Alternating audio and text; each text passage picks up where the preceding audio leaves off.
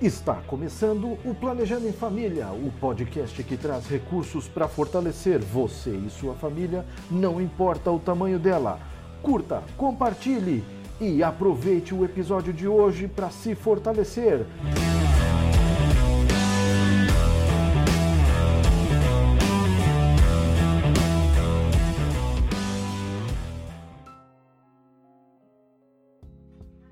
Muito bem, você está ouvindo aqui o Planejando em Família. Nós estamos reunidos hoje para um tema que é relevante, é um tema que hoje traz muitas questões, não somente das questões é, que são físicas, para as pessoas que querem fazer algum tipo de renovação do corpo, ou de fazerem algum tipo de cirurgia que seja para corrigir alguma situação né, física né? mas também que até envolve questões emocionais. Hoje nós estamos aqui falando sobre a cirurgia plástica, se ela é um comércio ou saúde, e eu tenho aqui como nossos convidados o, o Jorge Luiz Fregapani e a Franciele Corte Batista.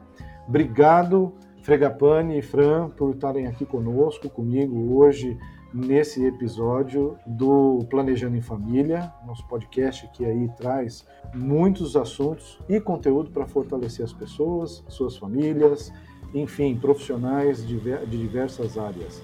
Eu gostaria de eh, pedir para que o Fregapani eh, se apresentasse primeiro, né, falasse um pouquinho a respeito dele e aí da sua carreira e sobre até se quiser coisas pessoais. Né? E em seguida, Fran, você, por favor, Pode Sim. se apresentar também. Tudo bem. Uh, eu agradeço o convite. Meu nome é Jorge Fregapani, como já foi anunciado. Eu sou médico clínico aqui em Porto Alegre há 40 anos e eu trabalho com perícia médica certamente há mais de 20 anos e sou membro da Câmara Técnica do atual, né, do Conselho Federal de Medicina, da Câmara Técnica de Perícia Médica e Medicina Legal. E sou torcedor do Internacional. Legal. Muito bom. Fran. Bom, muito bem. Então, Franciele Corte Batista, né? Eu sou advogada, sou pós-graduada em Direito de Família e Interdisciplinaridade, sou pós-graduada em Direito Médico e da Saúde, também sou conselheira jurídica e científica da Sociedade Brasileira de Direito Médico e Bioética, a qual eu já já faço parte aí há uns, mais ou menos uns oito anos. Uh, sou vice-presidente da Associação Latino-Americana de Direito Médico, uh, aqui do capítulo Gaúcho, e, prim e primeira secretária adjunta na diretoria nacional da, também da Solademe. E eu sou gremista, né? Ao contrário do Dr. Jorge, sou gremista. Só para dar um contraponto aí. Bom, eu também sou tricolor, mas eu sou São Paulino, aqui em São beleza. Paulo, hein, gente?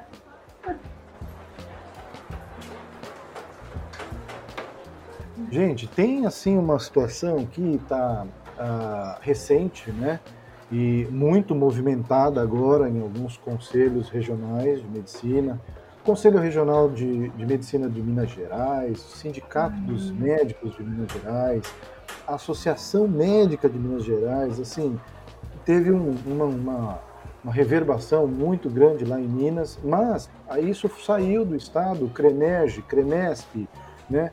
É, entidades aí é, muito relevantes no meio, no meio médico e da saúde, versus a advogada Natália Arícia Correia, que ataca nas redes sociais radicalmente com o tema é, erro médico e chama o cirurgião plástico de médico trem-bala.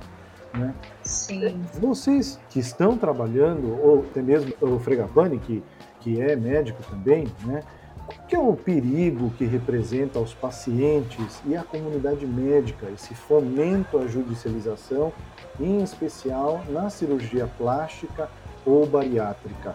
Porque é uma preocupação, a gente sabe que tem, tem muitas situações, existe principalmente na, na cirurgia plástica e bariátrica a questão da expectativa do cliente né, e do paciente em si, e aí fica, fica uma situação assim, parece que o paciente acaba ficando num fogo cruzado. O que vocês têm a dizer sobre isso?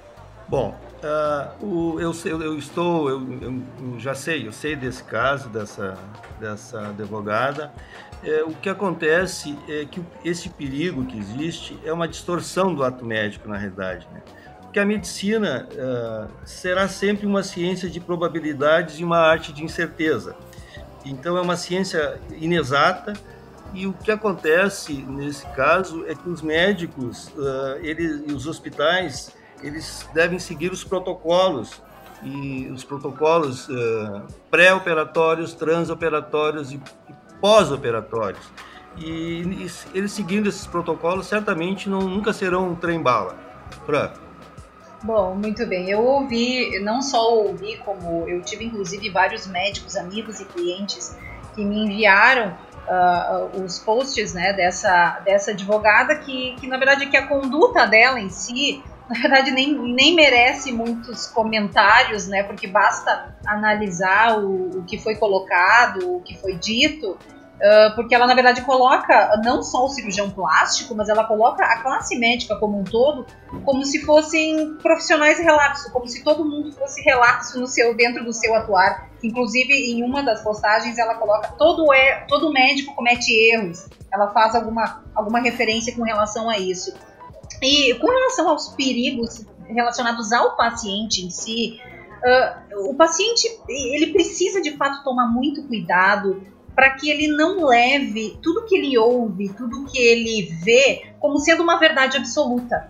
Né? Uh, aquela uma situação, uma determinada situação que teve uma, um processo judicial e que teve uma, uma possível, uma eventual ali condenação, aquele caso não é que pelo fato do caso talvez ser parecido que ele obrigatoriamente seja idêntico ao, ao paciente, ao caso do paciente que está ouvindo aquela, aquela manifestação, enfim.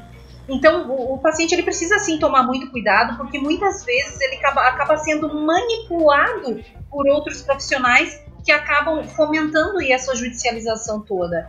E assim como, claro que nós não podemos dizer que não existam, o erro não existe, o equívoco não existe, é lógico que sim. Mas agora colocar isso como se fosse uma verdade absoluta e como se fossem todos, isso não, não, não pode.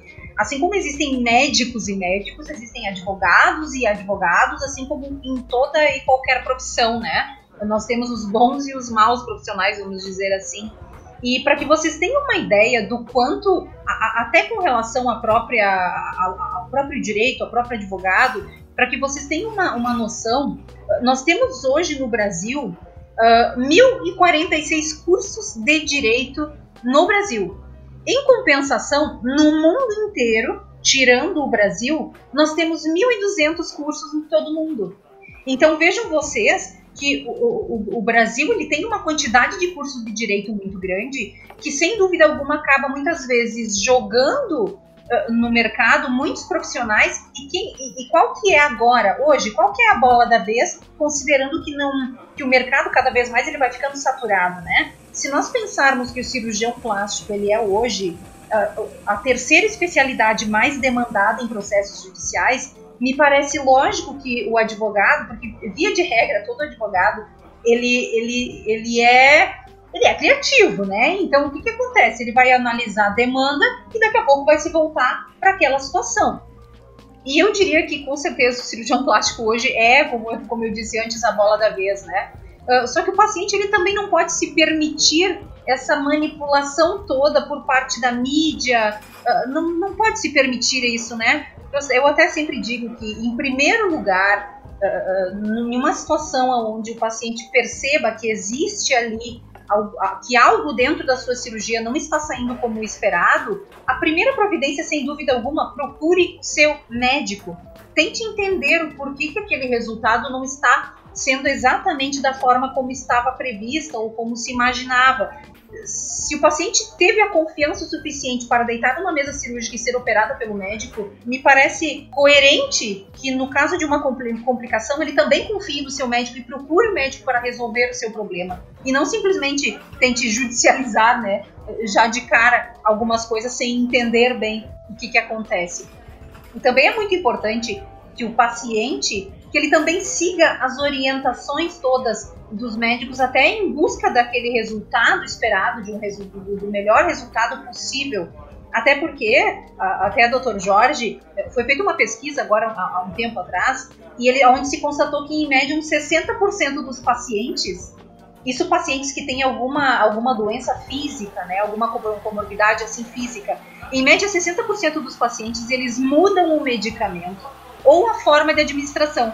Agora pensem vocês quando eu falo em cirurgia plástica, né? Na cirurgia plástica puramente estética, onde eu não tenho necessariamente uma doença, eu tenho eu tenho um, interesse, enfim, de, de uma questão estética ali. Então, provavelmente esses percentuais eles poderiam ser bem maiores com relação a isso. Então, com relação aos pacientes, eu diria que uh, o perigo está exatamente ali, nessa manipulação toda que a gente sabe que a mídia, inclusive, é capaz de fazer.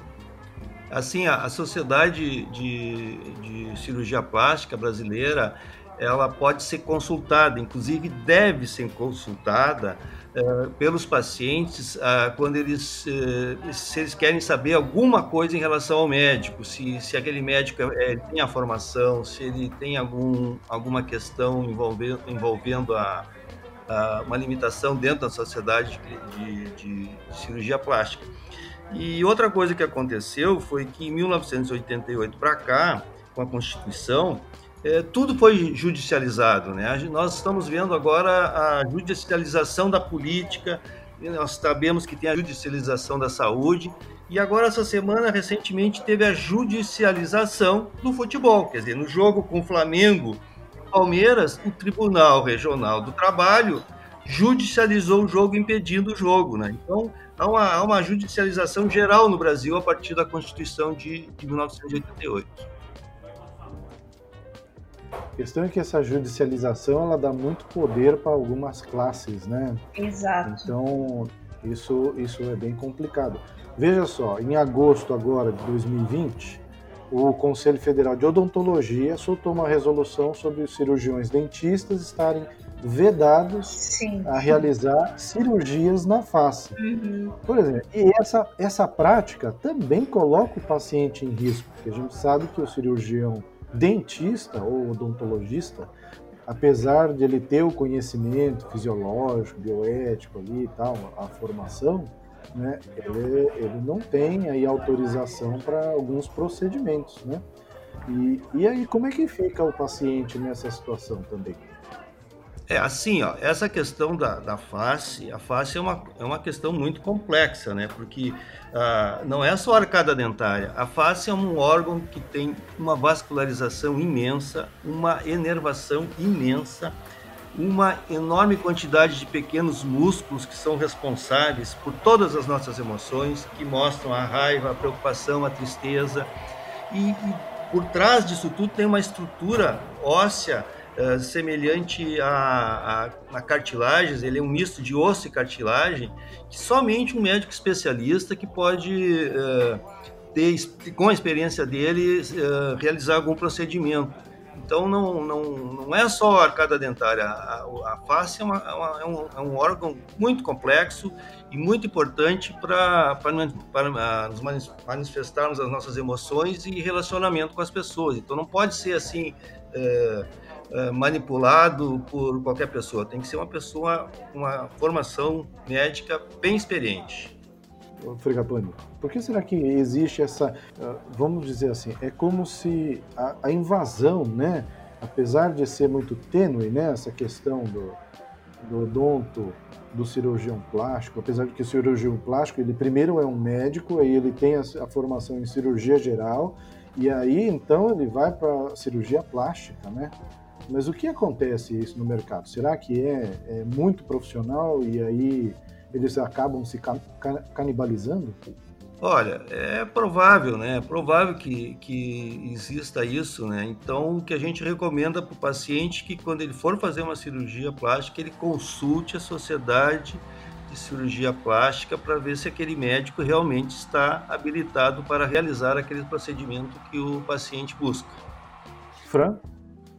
Até, até uh, comentaste agora que, que vê como algo muito tênue, né, a, alguns procedimentos, o que seria ou não permitido, mas eu sou quase que obrigada, na verdade, sou obrigada a discordar um pouco nesse ponto, porque na verdade eu não vejo como algo tênue, mas sim como algo bastante gritante, tá? A diferença ali do que é permitido ao odontólogo e ao que e com relação ao que não é. Porque essa resolução, que na verdade seria, ela é a resolução 230, né, do, do CFO, ela veio como um complemento a uma outra resolução, que é do ano passado, aonde foi reconhecida a, a, a harmonização orofacial como sendo uma especialidade do odonto. Só que essa harmonização orofacial, ela não está vinculada a procedimentos invasivos. E foi exatamente esse o equívoco que provavelmente a grande maioria, não digo a grande maioria, mas uma boa parte de quem está fazendo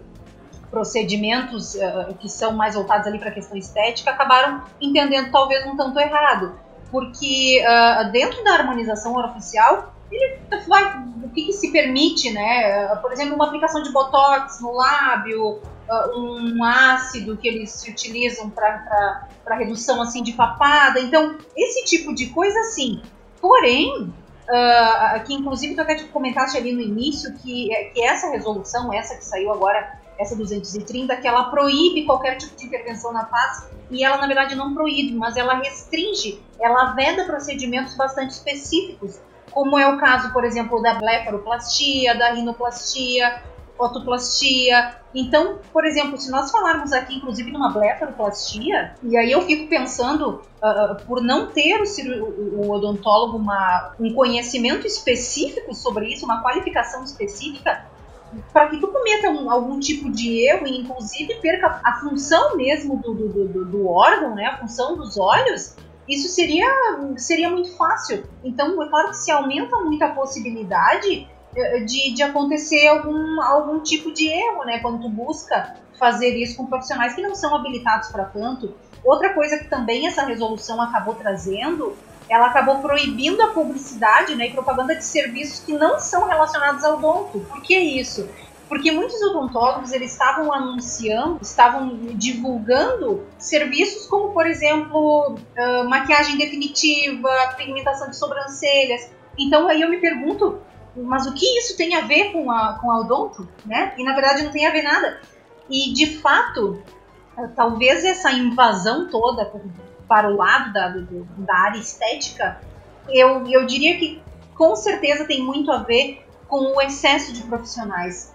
Uh, e de modo especial depois ali que nós entramos naquela questão toda na, nas crises financeiras, nas, na, toda essa crise econômica, uh, porque nós temos hoje no país 328, isso até o ano passado, né, nós, nós tínhamos 328 mil dentistas no Brasil.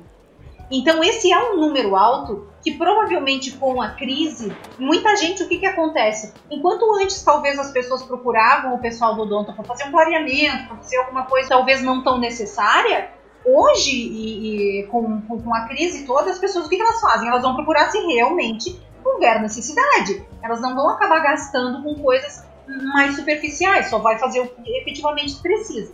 Então eu acredito sim que que essa resolução ela foi necessária por conta disso, porque uh, o, o, cirurgião dentista, não o cirurgião, mas os dentistas de modo geral, eles acabaram, me parece, ser uma das áreas que, que na verdade são mais possíveis, né, para eles entrarem, né, que seria a questão da estética, a questão da área da estética. Então eu creio que seja mais por isso essa invasão toda.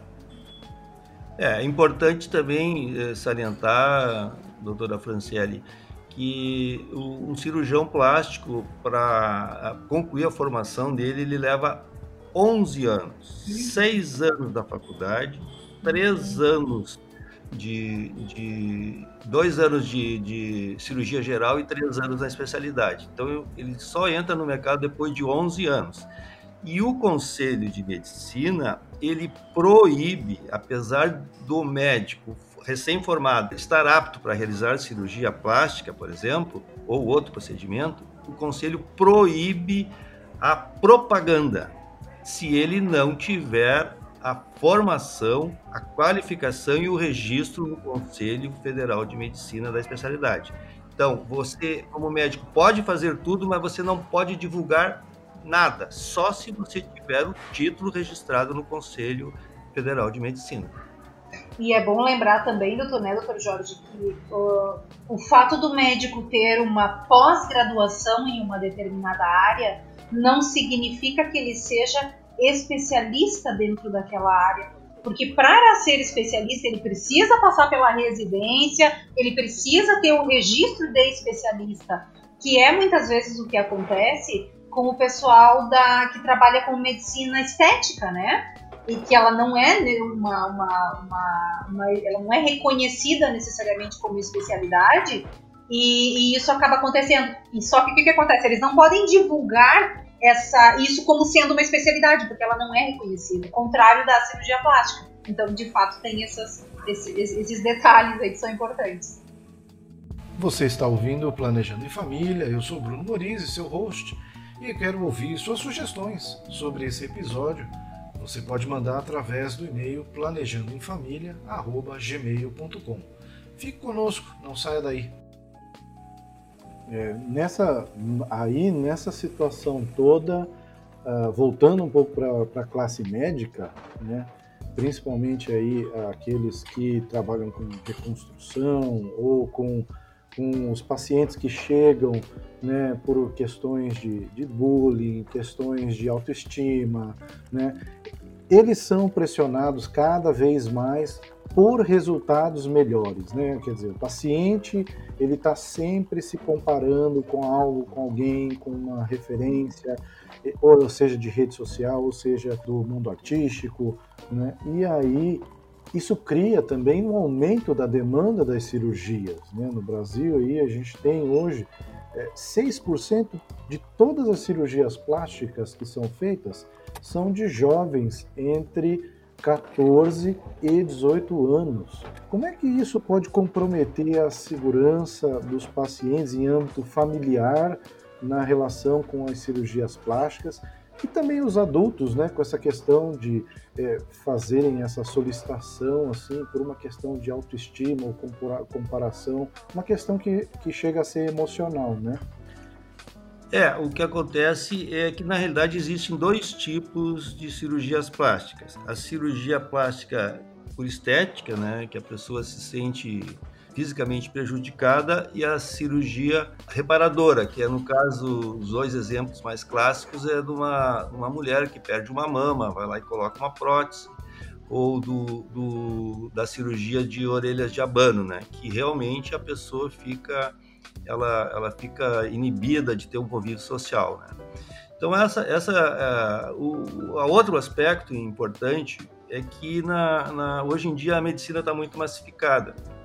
Então, que antigamente a pessoa tinha um médico de família, ele, ele, ele é, expunha para o seu médico essa questão que o afligia e ele era encaminhado assim como um tratamento com um outro, um cirurgião de confiança do médico da família. Né? E hoje não, hoje a medicina está muito massificada, a, a, as redes sociais também, como foi colocado, né, Bruno, por você, ela realmente ela estimula muito essa questão de, de das aparências, né, de bullying, essa questão toda. E aí o, o, o, paciente ele vai procurar um ali no livrinho, ou uma indicação assim de alguma pessoa que, que fez a cirurgia e, e não, não, não tem um vínculo direto, assim, mais uma, uma, uma, uma referência de algum clínico, algum médico de família que tenha uh, indicado uh, aquele profissional. Bom, quanto a mim, uh, eu entendo que com relação à busca né, por melhores resultados, cada vez melhores resultados, eu acho que essa busca, ela, pensando com relação ao médico, ela também não é de um todo ruim, né? porque eu entendo que a razão de ser, inclusive, de qualquer ato médico, ele deve ser sempre buscar e primar pela excelência. Quanto mais uh, o médico se especializar dentro dos seus, dos seus atos médicos, enfim, dos seus procedimentos, provavelmente melhores resultados ele vai ter. O grande problema disso é que as pacientes, muitas vezes, elas criam na cabeça dela, de uma forma muito ilusória, algo, uma perfeição que talvez seja quase inalcançável. Porque o belo em si, ele é muito subjetivo, né? O que é belo para mim pode não ser belo para ti e vice-versa. Então, as pacientes elas criam na, na, na, na cabeça delas uh, uma, uma, uma beleza inatingível. E claro que isso, essa influência toda que nós temos hoje da mídia, que estimula e praticamente define que a beleza, se não for assim, não é beleza, isso com certeza mexe, acaba mexendo muito uh, com as pacientes. E o que o médico precisa, nesse caso, ter muito cuidado é para que ele não se comprometa com o resultado de um determinado procedimento. Porque por mais que o paciente ele tenha uma, uh, ele, ele tem, enfim, seja um paciente que não é fumante, uh, enfim, ele tenha lá um bom histórico uh, clínico, esse, esse médico ele não, ele não pode se comprometer com um resultado além daquele que, que compete a ele, entendeu? Que seria a, a, o atuar médico dentro de uma fazendo dentro de uma boa prática médica, vamos dizer assim, né? E outra questão é que o, o, médico ele precisa e é algo indispensável, inclusive e ético por parte dele, informar para o paciente as obrigações que ele tem na busca por melhores resultados. Porque talvez seja um grande erro do médico não informar para a paciente muitas vezes que ela também, ou ele, enfim, mas que o paciente também é responsável pelo resultado. Porque como nós vimos anteriormente, nós temos um alto, um, alto percentual de pacientes que inclusive muda a medicação ou altera a forma de tratamento. E aí, e será que isso não vai ter um efeito direto no resultado daquele procedimento cirúrgico? Então, o médico ele precisa deixar o paciente muito ciente de qual é a obrigação dele dentro dessa busca de um melhor resultado. Então, com relação à, à quantidade ali de procedimentos que nós temos uh, atualmente, uh, com certeza, quanto mais procedimentos um médico fizer dentro de um mesmo dia, não raras vezes os médicos fazem às vezes até 10 procedimentos ou mais do que isso em um mesmo dia. E é claro que isso acaba facilitando, sem dúvida alguma, a ocorrência, uma, um, um, aumento né, na possibilidade de algum tipo de erro uh, uh, durante o procedimento. Porque o, o médico, por por mais boa vontade que tenha, ele não consegue, ninguém consegue manter a mesma atenção o tempo todo, uh, no dia inteiro, ainda mais num procedimento cirúrgico que, por mais simples que seja, ele te exige bastante, né? Então, com certeza, essa, a quantidade de procedimentos ela pode sim estar bastante relacionada à, à, à ocorrência ou não de algum tipo de erro, principalmente para os últimos pacientes. Fregapane, Fran, dentro da, da história né, da saúde no Brasil e dentro de, da, da questão também do direito, né, vamos dizer assim, eu não sei se houve aí como é que foram medidas de avanço né, nas questões do Conselho Federal, na OAB, e aí, e aí vai, né, porque tudo está ligado um com o outro. O que vocês acham que gerou um aumento significativo da judicialização no setor da saúde? Que nos últimos 10 anos, 1.500% é um número muito expressivo. O que está acontecendo com o setor da saúde agora? É, eu acho que o que acontece é que essa judicialização de tudo que, tem no país, né, tudo é judicializado, e, e, então assim a, as pessoas por qualquer coisa entram na justiça muitas vezes sem sem sem justificativa. Lá no conselho eu fui conselheiro 10 anos e a gente teve vários casos assim de pessoas que entraram contra os médicos e desses dessas sindicantes assim poucas que foram para que houveram faltas éticas né então, o que, o que acontece é uma judicialização em todas as áreas do país. Bom, eu entendo que a questão dos fatores, na verdade, são muitos, né? Não existe um uh, que seja isolado, um fato isolado. Eu acho que primeiro que o paciente, as pessoas hoje em dia, elas não atribuem mais algumas desgraças, vamos dizer assim, à mera vontade de Deus, né? Antigamente tudo era vontade de Deus, tudo Deus quis assim. Mas hoje não, hoje as pessoas não fazem isso. A primeira coisa que elas procuram é o quê? É algum culpado. Primeira coisa é isso, quem, for, quem é o culpado por aquele determinado fato. Então acho que essa mudança aí de visão é uma também é uma das coisas que acaba influenciando.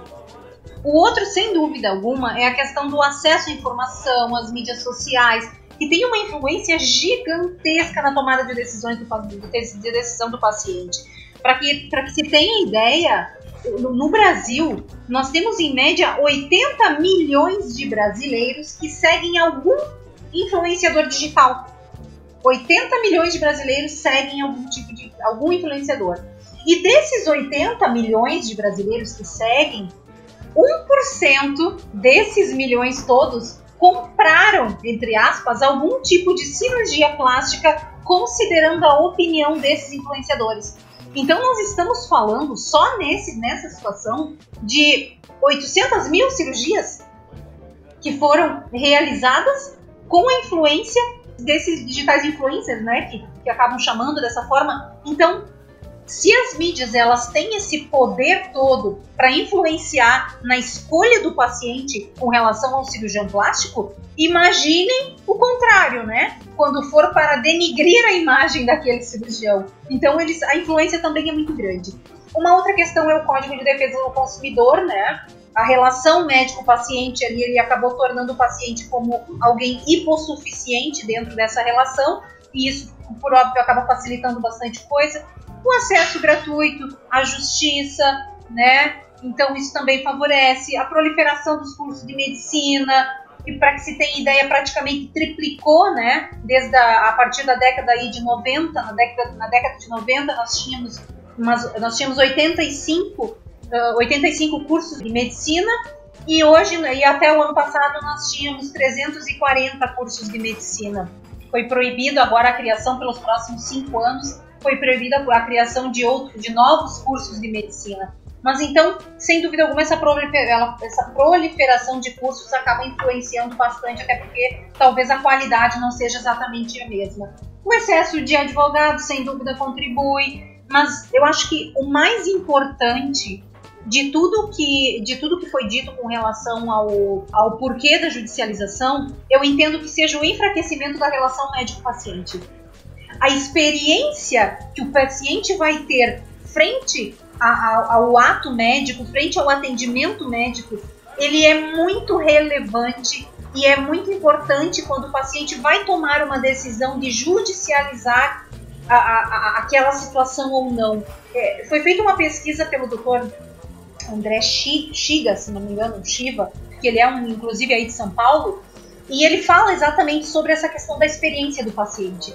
E ele afirma que se a experiência do paciente com o médico ela for positiva e o resultado não for positivo, se o resultado daquele procedimento for negativo, pode ser que esse paciente fique na dúvida e não processe esse médico. Agora, se eu tiver uma experiência negativa e um resultado negativo, a judicialização é praticamente certa. Então vejam vocês a influência que tem a relação médico-paciente para a questão da judicialização. É, exatamente, a Fran colocou muito bem. Uh, não existe praticamente assim, denúncia contra médicos que têm uma boa relação com o seu paciente.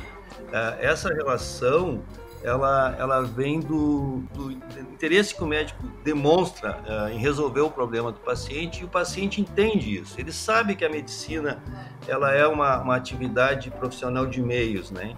Então o paciente entendendo que o médico se esforçou, ele fez tudo que foi possível e ocorreu alguma intercorrência, realmente não existe uma judicialização nessa área. O meu irmão era clínico geral aqui em Porto Alegre também, muitos anos, e ele, ele dizia uma frase muito simples, que eu repito com frequência. Ele dizia que o paciente nota em segundos se o médico está interessado na questão de saúde dele. É, é muito rápido o, o, o, que o paciente percebe quando o médico não está interessado. Então, essa relação é o que fortalece a não judicialização do, do ato médico. É uma coisa que vocês comentaram aí sobre a questão das redes sociais, né? Elas têm tanta força, tanta força, que a questão existem médicos aí que, que também acabam utilizando né, as redes sociais como uma forma de informar. A prática dele na medicina é tão boa que ele acaba apresentando seus próprios pacientes com resultados, fazendo as aplicações. E aí isso fica de que forma, né? Porque parece que expõe o paciente, né? Você colocar uma foto antes, depois, ou você colocar o paciente que está lá é, numa cadeira de aplicação, numa mesa, né? Todo já ponteado e fazendo inserções, né? É, como é que fica isso? É, isso é claramente proibido pelo Código de Ética Médica. Não, não, o médico não pode fazer isso. Isso aí é proibido pelo Código de Ética Médica.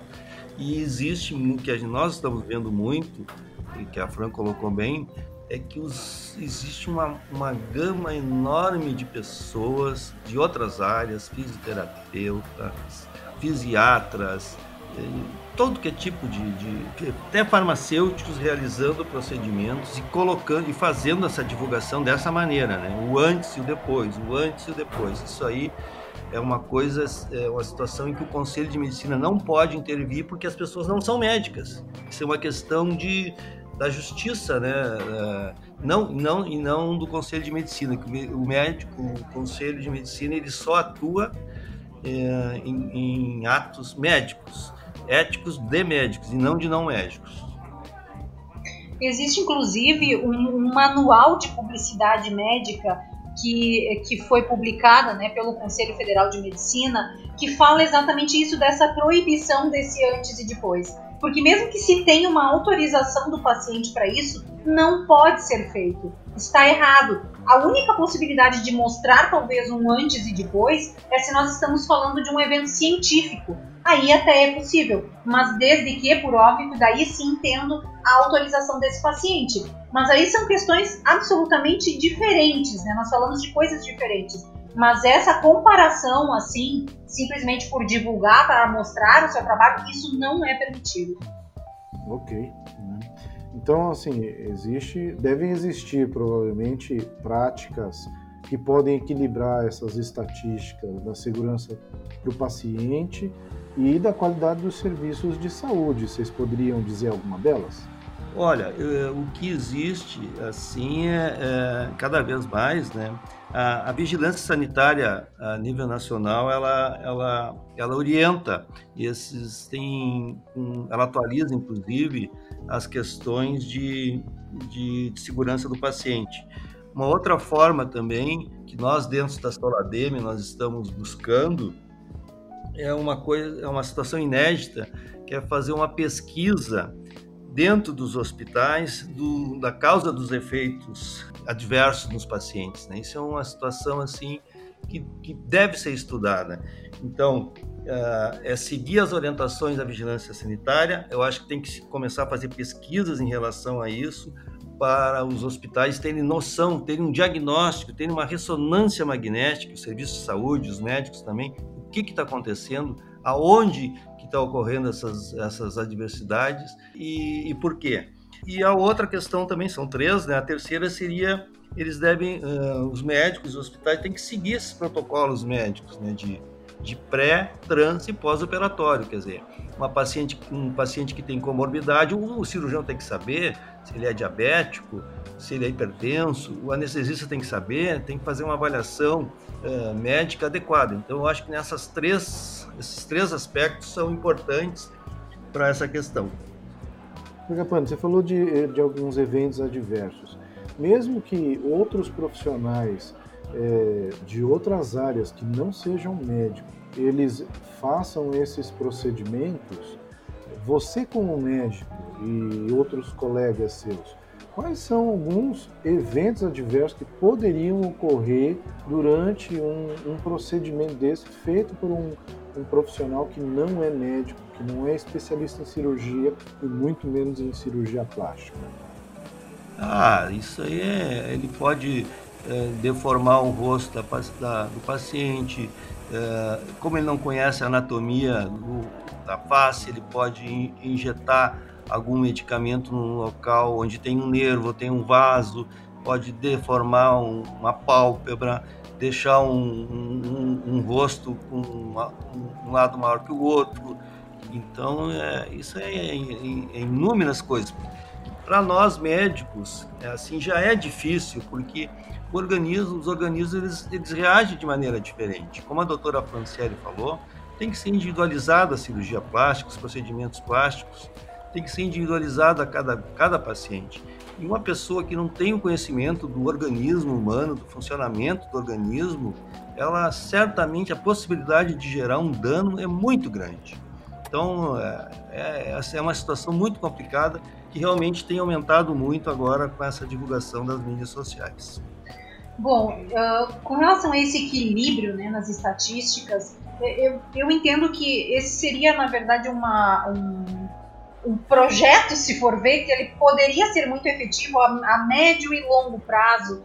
Primeiro, que as pessoas precisam, o, o, tanto os pacientes quanto a classe médica, eles precisam falar sobre direito médico. Existe, de modo especial dentro da área médica, um certo tabu em falar sobre isso. Só que isso acontece, é algo muito real, é muito real que acontece dentro dos hospitais, dentro das clínicas, então, é necessário falar sobre isso até para que a gente possa, como bem disse o Dr. Jorge, uh, identificar, afinal de contas, em que momento que o erro acontece. Porque às vezes, a gente fala aí nesse ponto com relação a gerenciar riscos, né? Uh, essa identificação, ela tanto pode ser com relação ao momento em que o erro acontece, ou a insatisfação necessariamente do paciente. Porque às vezes não existe necessariamente um erro, mas a insatisfação do paciente ela pode ser gerada por outras questões e às vezes até uma falta de atenção do próprio médico. Que aí a gente volta para aquela questão da experiência do paciente, que ela pode ser muito importante aí nessa, nessa questão da judicialização. É por isso que esse resgate ao bom relacionamento entre o médico e o paciente ele é muito importante para que haja esse equilíbrio, para que, para que haja esse equilíbrio eh, dentro da, da, da relação médico-paciente. O médico ele precisa olhar o paciente de uma forma mais humanizada, de modo especial os médicos que já esses mais novos, né, já é de praxe, pelo menos que os médicos mais antigos, eles ainda têm todo essa esse jeito da medicina antiga, né, um pouco mais de, de, um pouco mais de tempo, mas os novos, talvez pela praticidade das coisas, as, acabam olhando o paciente, não tratando o paciente, mas sim a doença, né? Como se o paciente fosse um aglomerado de vírus ali e bactérias. E outra questão que eu acho importantíssimo é, é com relação aos pacientes, é que o, paci o paciente ele precisa ser crítico, ele precisa perguntar antes, entender, afinal de contas, que procedimento que está sendo feito, o que, o que, que vai ser feito, mas uh, quais são os riscos que eu estou correndo. E isso é um dever, inclusive, do médico. Claro que o paciente precisa ser crítico, sim, precisa perguntar, é, lógico que sim, seria o ideal, muito embora essa informação prestada ao paciente, ela, ela, ela seja um dever do médico. O médico tem esse dever, tanto juridicamente falando, quanto eticamente falando, ele tem essa responsabilidade de informar ao paciente todo o seu tratamento, as possibilidades de tratamento, os riscos do procedimento, uh, uh, os resultados que são esperados dentro disso, mas sempre, lógico, tomando muito cuidado para, quando falarem em riscos, tomar muito cuidado para não assumir riscos que não sejam relativos ao próprio ato médico, que muitas vezes alguns médicos acabam assumindo riscos que são de outros médicos, cuja informação deveria ser dada pelo outro médico, como por exemplo, a título de, de, de, exemplo, eu daria do cirurgião e do anestesista. São, são, são profissionais completamente distintos que são necessários para o procedimento cirúrgico, porém eles têm responsabilidades diferentes e cada um deles deve informar os riscos para o paciente com relação a cada procedimento que eles vão fazer. Bom, apesar do, do paciente hoje né, ter acesso à, informação pelas, pela internet, é só, hoje é só dar uma gulgada lá no, na internet, né? Você é, pá, tem um monte de artigos, um monte de informação e desinformação também, mas a, a, da maioria da população brasileira, o histórico de gerações é com pouca instrução, as grandes massas, né? E para lidar com, ah, assim, pouca instrução para lidar com conhecimento técnico, seja dos direitos e de defesa como paciente, e também de eventos adversos e as suas complicações. Né? Como é que será que a qualidade dos serviços da saúde vão se desenvolver agora no futuro com as políticas públicas e as normas que já existem? Né? O que, que vocês, como é que vocês veem isso à frente? É uma pergunta interessante, né? Porque é uma prospecção do que, que vai acontecer daqui para diante. Né? É essa, essa sociedade de massa que a gente vive está dentro dessa, dessa pergunta, né? Eu acho que talvez uh, teríamos que ter que ser com uma consciência, né, com informação. Eu acho que tem que ter informações, porque o, o Dr. Google ele tem bastante informações, mas não tem conhecimento. É como se tu fosse numa loja de, de, de material de construção, lá tem tudo para uma casa, mas tu não sabe fazer a casa, tu só vai encontrar o material. Então eu acho que temos tem, tem que ter consciência das, dos médicos, do serviço de saúde. Eu acho que tem que se pesquisar e, e, e, fazer essa, esse link também com a, essa legislação, porque a legislação também ela tem uma dinâmica muito grande, né? Isso a doutora Franciele pode abordar melhor. Olha, sabe que muito embora o Brasil ele seja de fato um país que ele tem um índice de analfabetismo muito alto, né? E hoje nós, nós temos até o, até o ano passado mais ou menos em média média 11,3 milhões de analfabetos com mais de 15 anos aí de idade.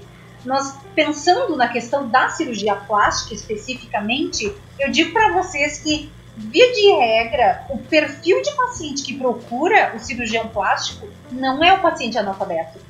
Não é esse o perfil que procura. Normalmente nós estamos falando de pessoas que talvez mesmo que minimamente elas são esclarecidas. Então, a, essa questão do analfabetismo, de, de, de, de, não ser tão esclarecido assim, uh, dentro da cirurgia plástica, não, não é bem o perfil de paciente que procura, não.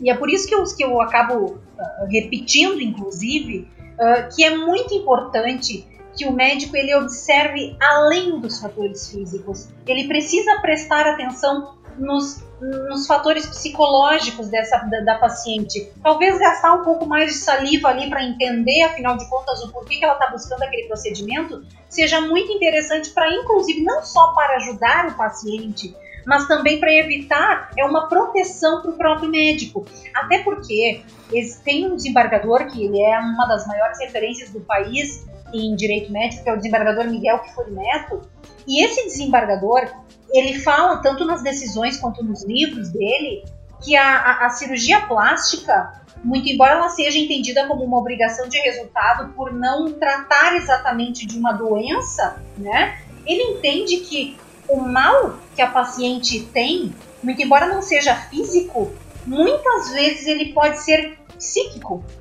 Então é só um tipo diferente de mal. Então essa paciente ela sofre sim de alguma forma e na ideia dela, aquele procedimento vai tirar aquela dor ou vai tirar aquela visão que ela tem. Então ele relativiza em algumas situações essa obrigação de resultado que hoje juridicamente é aplicada aí aos, a, a questão da cirurgia plástica, né? E quantas ações, a, as ações preventivas, né, de eventos adversos, independente de ser no setor público, no setor privado, é necessário, sem dúvida alguma, que haja uma união de esforços. Cada hospital, cada comitê de ética, cada entidade de classe, cada governo, eh, cada entidade com gênero, como é o caso da, da própria Soladem, né? Uh, eles devem contribuir e investir nesse diagnóstico do evento adverso. Porque muitas vezes a gente fala em evento adverso e muitas pessoas pensam, erroneamente, muitas pessoas pensam que evento adverso é sinônimo de erro médico, quando não é. Então, então é muito importante que se faça aí esse, esse mapeamento do que está acontecendo, de qual a origem desses eventos adversos. Outra questão que também é importante, falando lá na frente, né, é a questão da telemedicina. Porque a telemedicina, uh, eu acredito que seja algo que de fato tenha vindo para ficar, porém, o médico precisa ter muito cuidado com ela, porque ela traz inúmeras limitações. Hoje, no judiciário, quando nós falamos em erro médico, de todos os processos que tramitam o que são por erro médico, em média 30% deles são relacionados à causa de pedir é o erro de diagnóstico. Então, se nós já temos esse percentual com o paciente sentado na frente do médico, como é que vai ser o atendimento por telemedicina? Então, talvez, inclusive, fique como dica de talvez a, a teleconsulta, de evitar, se possível, a teleconsulta, ou seja, aquele primeiro atendimento ao, ao paciente. Faça uma consulta presencial, a primeira consulta presencial, olhe para o paciente, sinta o cheiro do paciente, veja a cor do paciente, e daí depois, para fazer um monitoramento, se for o caso, aí se acompanha a distância. Mas eu acho que é, essas normas, perspectivas aí de futuro são mais ou menos essas a telemedicina é um capítulo à parte, né? Então ela, ela foi aberta agora por algumas regulamentações do Conselho, do Ministério da Saúde, em decorrência da epidemia, né? da pandemia de, do Covid-19. E realmente a, consulta presencial ela tem informações preciosas para o médico. Né? E, e, eu concordo com a doutora Franciele. Nós temos a primeira consulta, sem dúvida, deve ser feita presencialmente. E a gente pode usar a telemedicina para algumas questões a posterior dessa consulta, mas sempre, sempre pode ser necessário o retorno da consulta presencial. Né? Você está ouvindo Planejando em Família, eu sou o Bruno Morizzi, seu host, e agradeço por nos ouvir. E se você também quer sugerir temas e convidados, entra no nosso grupo do WhatsApp. O link está aqui na descrição do episódio. Fique conosco, compartilhe o conteúdo de hoje com sua família e amigos.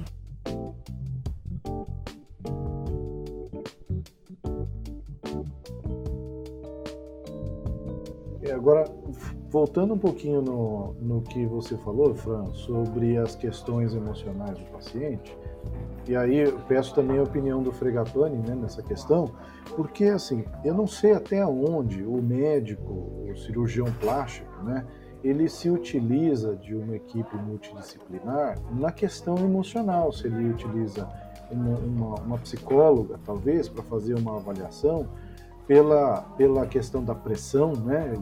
E o interesse do, do paciente querer um resultado logo e até mesmo pela demanda, né, muitos pacientes procurando o mesmo, o mesmo cirurgião e aí então talvez não, não haja esse tipo de avaliação. Mas digamos que aconteça né, de um cirurgião plástico que faça uma cirurgia e não fez, não fez a avaliação e o resultado não saiu da melhor forma que o paciente esperava. E além disso, ele ainda tem um transtorno persecutório, em que ele acha que todo mundo está contra ele e aí ele acaba ah, também vendo no médico uma questão aí complicadora ou de perseguição do tipo assim, ah, esse médico não fez aquilo que eu esperava que ele fizesse porque ele não foi com a minha cara. Como é que vocês acham que ficaria uma situação dessa? E como é que o médico pensa hoje mesmo nessa questão de avaliação emocional antes de se fazer uma cirurgia, de marcar a cirurgia? Bom, assim, ó, na cirurgia bariátrica, a cirurgia da obesidade, ela é sempre, sempre realizada com uma equipe multidisciplinar. Tem psicólogos, médicos, fisiatras, eh, até avaliação social muitas vezes é feita. Na cirurgia plástica, ela, ela pode ser feita, mas não é o que ah, nós vemos na prática. Quer dizer, vai da experiência do médico de indicar ou não a cirurgia. Eu conheço vários colegas meus aqui no Rio Grande do Sul que não operam uh, uh, alguns pacientes ou alguma solicitação que os pacientes fazem para eles, né? Eles, eles, eles dizem que ó, que não tem indicação, que não, eles sabem, mas são pessoas assim é, que têm uma consciência da, da, da, atividade profissional deles, né? Agora não, isso, essa questão é complicada, né? Acho que a Fran pode abordar pela experiência do, dos efeitos adversos aí mais essa questão. É, de fato, o que seria ideal, né, se nós pensarmos em algo ideal, é que o cirurgião plástico ele trabalhasse dentro de uma com um psicólogo, né, pensando em uma equipe multi, multidisciplinar e multiprofissional. Porém, como bem o Dr. Jorge disse, não é a regra, né? Não é o que acontece na prática. Então, de fato, a experiência do médico uh, e uma boa anamnese, uma boa anamnese do paciente, uma conversa uh, bastante uh, minuciosa, ela pode dar ao médico ao cirurgião plástico pelo menos indícios de que essa paciente talvez esteja com uma visão distorcida do próprio corpo. E de modo especial, claro que, por exemplo, assim, chega lá uma paciente que nunca fez um procedimento na vida, tem um, um, um seio pequeno e ela gostaria de pôr uma prótese que seja, por exemplo, de um tamanho razoável, que seja proporcional ao corpo dela, ok, daqui a pouco essa paciente ah, ok, ela não se sente tão confortável com o seio pequeno, mas uh, é compreensível até que essa paciente queira mudar. Agora, o grande problema talvez esteja naquelas pacientes que, que enxergam na cirurgia plástica uma possibilidade de resultados imediatos e elas perdem o bom senso da cirurgia. Então, elas um ano elas vão fazer uma coisa, no outro ano elas vão fazer outra, no outro ano elas vão fazer outra. Então, talvez essa paciente seja uma paciente para ficar um pouco alerta, porque enquanto tudo estiver bem, ok, tá tudo bem. Agora, será que se em algum momento essa paciente tiver alguma complicação, ela não vai trazer problemas para o médico? Porque ela nunca está satisfeita com aquela imagem dela. Então, talvez esse seja um indício de que essa paciente ela precise de um acompanhamento diferente. Talvez a urgência dela seja outra. É, exatamente, Fran, porque muitas, os pacientes podem projetar assim alguma, alguma questão que eles têm internas dele, é. deles, né, nessa cirurgia. Eles podem ter uma depressão ou ter uma baixa autoestima, Exato. querem mudar alguma coisa do corpo e aquilo ali, ah, eu fazendo essa cirurgia eu vou ficar melhor. Então essa é, é muito é muito delicada a situação, né? E o médico, só um médico experiente ele vai conseguir detectar isso pela anamnese, né? Mas mesmo assim é muito difícil. Mas uma coisa que inclusive fica como dica, tá? Porque processualmente isso inclusive pode isentar o médico de uma responsabilização, é perguntar para a paciente se ela já fez algum tipo de tratamento psicológico, se ela tem histórico de depressão. Isso é importante, porque já teve um processo, já, já tive essa situação aonde o médico inclusive foi isentado. Por quê? Porque a paciente ela não ficou contente com o resultado do procedimento, com o resultado da cirurgia, porém, dentro do que era esperado para, considerando né, o, o todo o biotipo da paciente, de fato tinha ficado algo, a, a, algo bonito, vamos dizer assim, né? Só que na cabeça dela aquilo estava horrível. Só que o médico, durante a anamnese, durante a entrevista com essa paciente, ele fez essas perguntas. Então ele descobriu que ela já vinha fazendo tratamento psicológico há um tempo, e daí depois ela parou, ela abandonou. Então ela já tinha um histórico de depressão e de não sei o quê. Então isso deixou comprovado de que a visão dela sobre si mesma é que era extremamente alterada e distorcida. Então isso é muito importante. O médico precisa pelo menos fazer esse registro, tá? É pelo menos fazer esse registro de que, de que talvez essa paciente possa ter aí alguma, alguma questão psicológica a ser tratada. Eu acredito até que numa, em qualquer oportunidade que a gente tem aqui, de repente um evento fechado, nós poderíamos até convidar uma psicóloga que atende clinicamente família e casamento. Né? Ótimo! Né? Uhum. E, é, boa ideia. Né, é, existe, existem, acredito que existem, né? É, situações até em que, a, como o público feminino é o maior público das, cirurgia, das cirurgias plásticas, é, também exista a, a, questão de atender é, situações que não sejam dela, né? fantasias ou, ou a questão do, do corpo perfeito para, para um parceiro, ah, não somente a questão psicológica dela. E aí, uhum. aí eu acredito que essa avaliação aí do médico tem que ser feita mesmo com cuidado, porque é uma segurança não somente para o paciente, mas também para o próprio médico que por anos aí, como o Fregapane falou, durante 11 anos ele se esforça tanto para poder fazer essa especialização, para trazer saúde, né, felicidade para as pessoas, trazer soluções né, e, e, e, tecnologias hoje que a, que a medicina traz, e de repente ele só está atendendo a, a solicitação de um terceiro, não é nem do paciente. Exatamente. Exato. Isso aí. Perfeito. Uhum. Muito bom. Gente, então a gente vai para um bloco aqui, que é um bloco muito interessante, que são as dádivas da imperfeição. Né? Ela, ele é um bloco ah, inspirado na vulnerabilidade, que é um, é um tema da, da doutora Brené Brown, que traz aqui sobre a, as nossas questões pessoais e que ela acredita que tudo isso nos dá coragem para a gente enfrentar desafios e vencer adversidades. Então, a primeira questão que eu colocaria aqui para nós né, seria assim, né, na, aliás, para nós não, eu não vou precisar responder isso hoje, mas nas, nas encruzilhadas da vida, né, Fregapane e Franciele, você escolhe coragem ou conforto? Olha, eu, eu escolho sempre a coragem, até porque a, na minha profissão como médico, como clínico, a, a medicina, ela, ela, o exercício da medicina, ele tem uma série de desafios, né? E nós, sem, se não tiver coragem para enfrentá-los, fica, fica difícil, né? E na vida também. E eu acho que aí talvez tem que ter uns intervalos de conforto para fazer a reflexão sobre tudo que ocorre na vida e na medicina. É verdade, doutor. Bom, eu vou nessa mesma linha até porque uh, tem uma frase que diz que a advocacia não é para não é para não é para gente covarde, né? Porque a gente está sempre pronto para o embate, né? Tanto para uma boa conciliação quanto para uma boa briga, vamos dizer assim. Então, então com certeza eu, eu fico com também com a questão da coragem, sem dúvida. Se um resultado de qualquer tipo de evento né, tornar-se incontrolável, você ficará em evidência como responsável?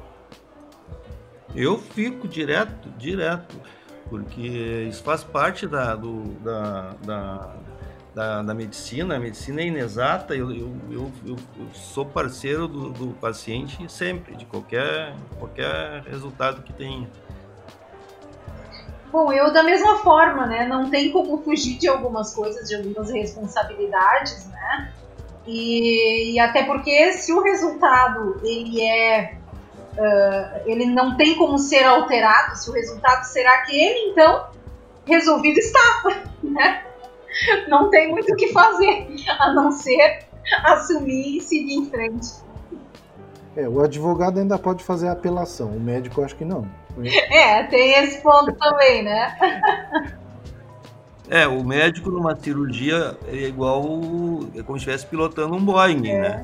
E o, ou, ou, numa situação de emergência, né? Agora o, o, advogado ele pode abrir o processo, olha, estuda. Isso aí. Essa é a diferença. Dá, pra, dá tempo de pensar, né? É, com certeza, né? Eu acredito até que para o médico, justamente por ele estar tá lidando com uma, a vida, né? É, é uma situação muito mais é, sensível não que as duas coragens sejam diferentes, pelo contrário, né? Mas cada situação tem a sua particularidade, de fato. Com certeza. Então, como é que você recebe? Como recebe o que é construtivo e afasta as críticas que te impedem de ter coragem? Isso é muito pessoal, eu acredito. Olha, eu, eu recebo o que é construtivo com humildade e, e eu procuro focar no, no, que deve ser aperfeiçoado, né? Procuro não valorizar nada negativo.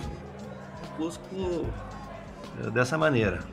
Bom, e eu, olha, por incrível que pareça, todas as críticas que eu recebi de forma construtiva, elas sempre vieram de pessoas que têm um conhecimento bem maior do que o meu.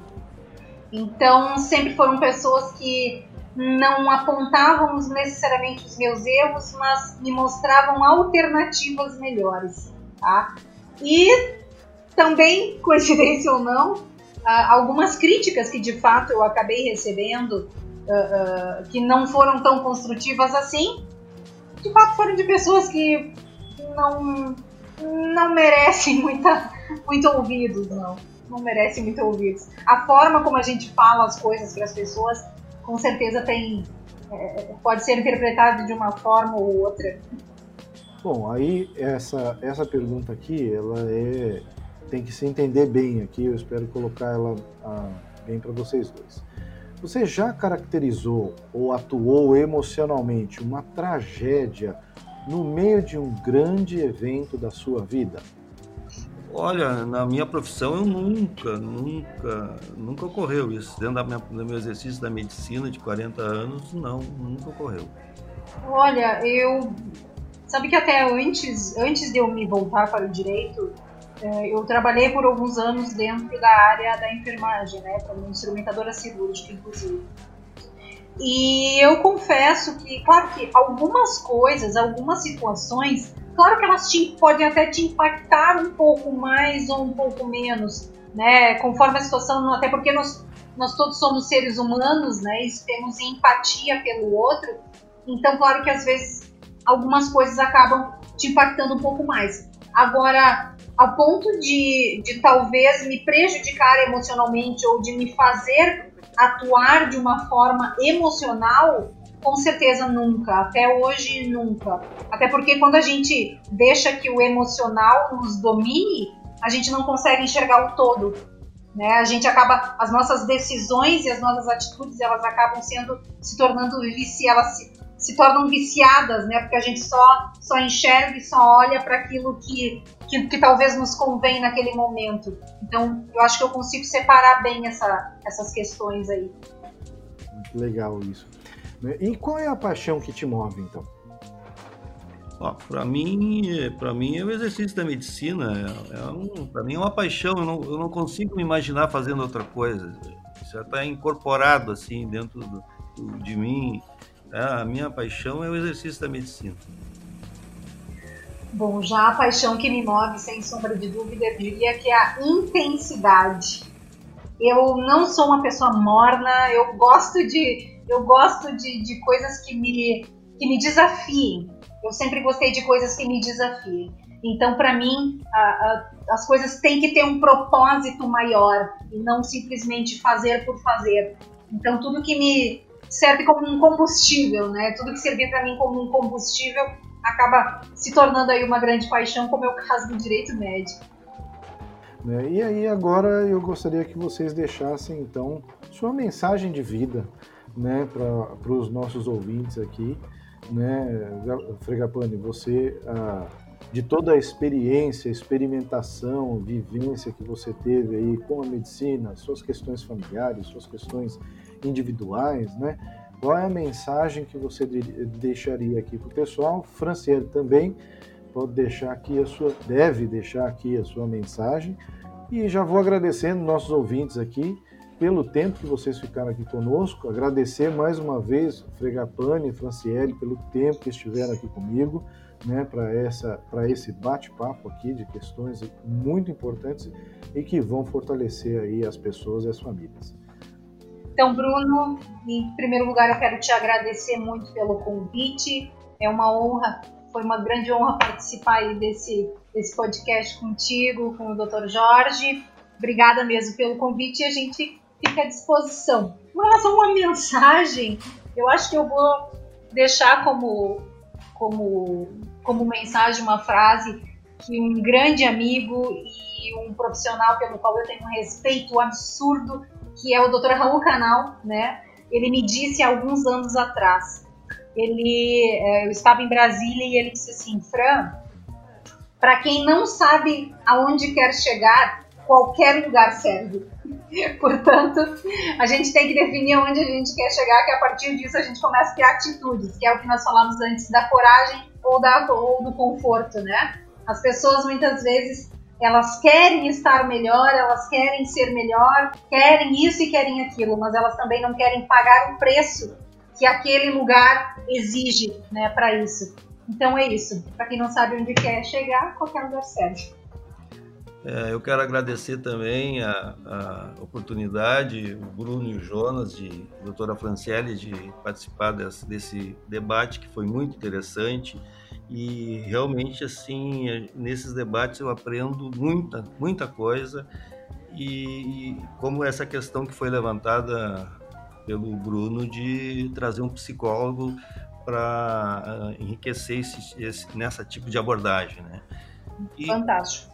Isso. E quero dizer também que é, dentro do que a Fran, ah, como sou velejador, dentro do que a Fran, a Fran colocou, uh, a gente, nós temos sempre que ter um norte na vida, né? Um norte é fundamental, assim como num barco à vela, que volta e meia o barco desvia da rota, mas a gente sempre procura manter a, a rota. Então, ter um norte é muito importante para tudo na vida. Muito bem. Pessoal, muito obrigado por vocês terem ouvido aqui o nosso podcast, o Planejando em Família. Eu estive aqui hoje com o Dr. Fregapani e a doutora Franciele falando a respeito aí das questões da cirurgia plástica, se é um comércio ou saúde. Eu espero que tudo isso tenha te fortalecido, te ajudado em muitas questões e fique conosco, nos acompanhe. Estaremos de volta aí no próximo episódio. Um forte abraço, obrigado.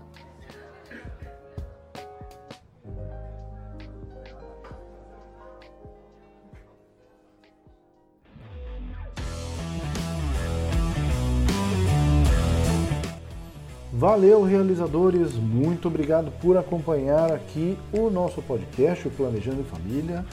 Clique em seguir, dê cinco estrelas, nos sigam no Instagram, no arroba Planejando em Família.